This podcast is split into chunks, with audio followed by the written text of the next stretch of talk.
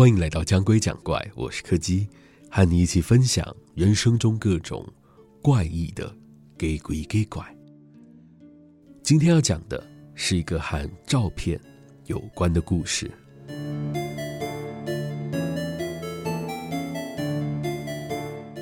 你的手指挡住了镜头。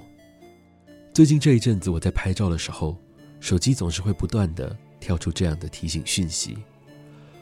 或许是因为我最近太常摔手机了吧，可能导致它的内部有一些感光的零件坏掉了，才会这样一直不停的跳出提示讯息。但我也不是故意的，有时候明明就把手机好好的放在了桌上，但是不过一转头或是一时离开视线，等到我再回头的时候，手机就已经摔到了地上。自从我的荧幕被摔出一条裂缝之后，我现在每天晚上睡觉，都只敢把手机放在地板上，而不敢放在桌上了。虽然在那个时期，我晚上做噩梦的频率变得异常的高，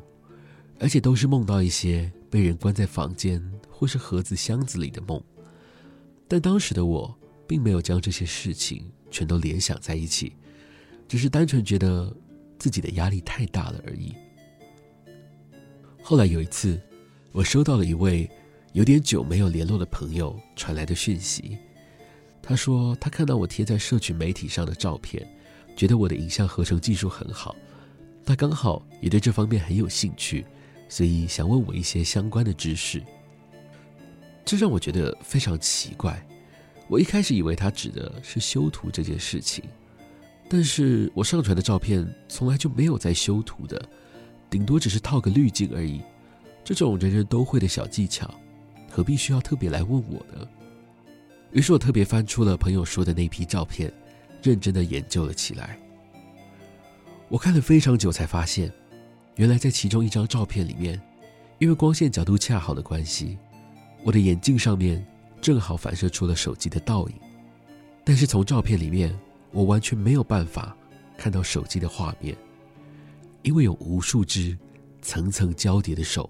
完全将这个荧幕，甚至整只手机给遮住了。我突然觉得有点恶心。我从房间里找来了镜子，用同样的自拍角度，再一次拍了手机的画面。这一次，我可以清楚的看到，在那一张照片里面，有十数只的手掌，像是花朵绽放一样，从手机荧幕上的那条裂缝里钻了出来。即使那只是一张静止的照片，我却仿佛可以感受到，他们正在拼命的扭动跟挣扎，像是要从里面逃出来一样。后来这件事情，在朋友建议我将手机里的相片全部删除之后，就莫名其妙的解决了。我有点怀疑，会不会是我在之前跑去山里拍废墟的时候，拍到了什么不该拍的东西，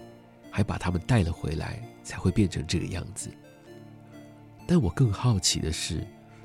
当我把照片删除了之后，那些东西去了哪里呢？